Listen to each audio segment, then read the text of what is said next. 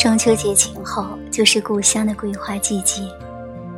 一提到桂花，那股子香味就仿佛闻到了。桂花有两种，月月开的呈木樨，花朵较细小，呈淡黄色。台湾也有。我曾在走过人家围墙外时，闻到这股香味，一闻到就会引起乡愁。另一种称金桂，只有秋天才开，花朵较大，呈金黄色。我家的大宅院中前后两大片矿场，沿着围墙种的全是金桂。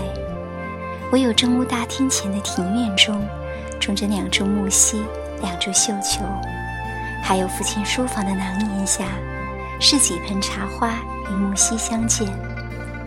小时候。我对无论什么花都不懂得欣赏，尽管父亲指指点点地告诉我，这是凌霄花，这是叮咚花，这是木笔花。我除了这些名称外，最喜欢的还是桂花。桂花树不像梅树那么有姿态，笨拙的，不开花时只是满树茂密的叶子。开花季节也得仔细地从绿叶丛里找细花，它不与繁花斗艳。可是桂花的香气味真是迷人，迷人的原因是它不但可以闻，还可以吃。吃花在世人看来是多么俗气，但我宁可俗，就是爱桂花。桂花真叫我魂牵梦萦。故乡是静海县份，八月正是台风季节，母亲称之为风水季。桂花一开放，母亲就开始担心了，可别来台风啊！她担心的第一是将收成的稻谷，第二是将收成的桂花。桂花也像桃梅李果，也有收成呢。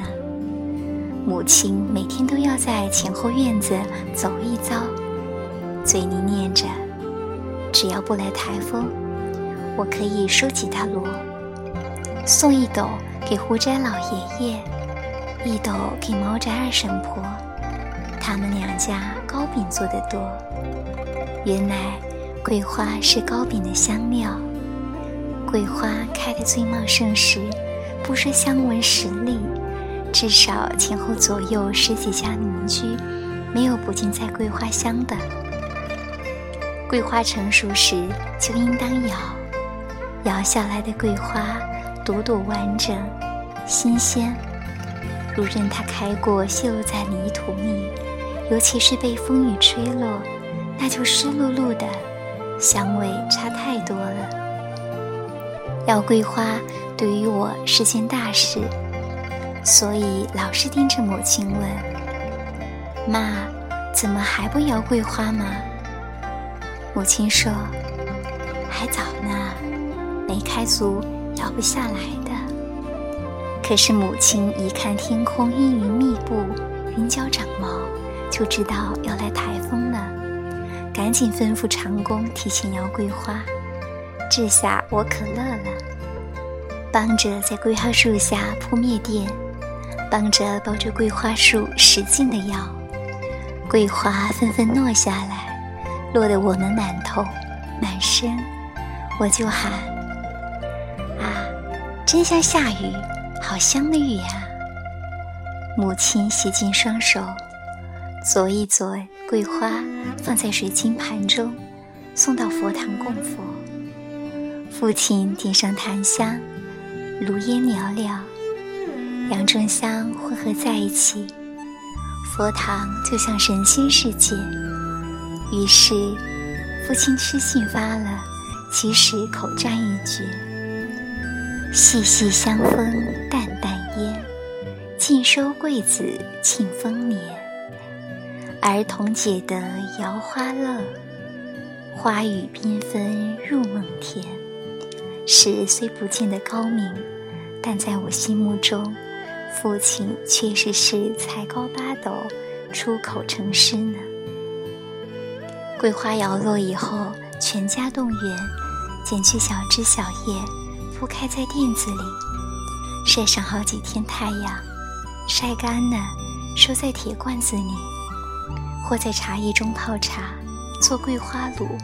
过年时做糕饼，全年整个村庄都沉浸在桂花香中。念中学时到了杭州，杭州有一处名胜满觉陇，一座小小山屋，全是桂花。花开时，那才是香闻十里。我们秋季远足，一定去满觉陇赏桂花。赏花是借口，主要是饱餐桂花栗子羹。因满觉龙除桂花以外，还有栗子。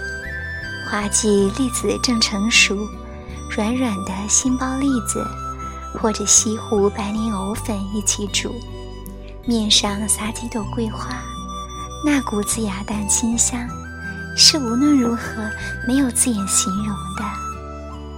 其实不撒桂花也一样清香，因为栗子长在桂花丛中，本身就带有桂花香。我们边走边摇，桂花飘落如玉，地上不见泥土，铺满桂花，踩在花上软绵绵的，心中有点不忍。这大概就是母亲说的“金沙铺地，西方极乐世界”吧。母亲一生辛劳，无怨无义，就是因为。她心中有一个金沙铺地、玻璃琉璃的西方极乐世界。我回家时，总捧一大袋桂花回来给母亲。可是母亲常常说：“这里的桂花再香，也比不上家乡院子里的桂花。”于是我又想起了在故乡童年时代的摇花乐。和那阵阵的桂花雨。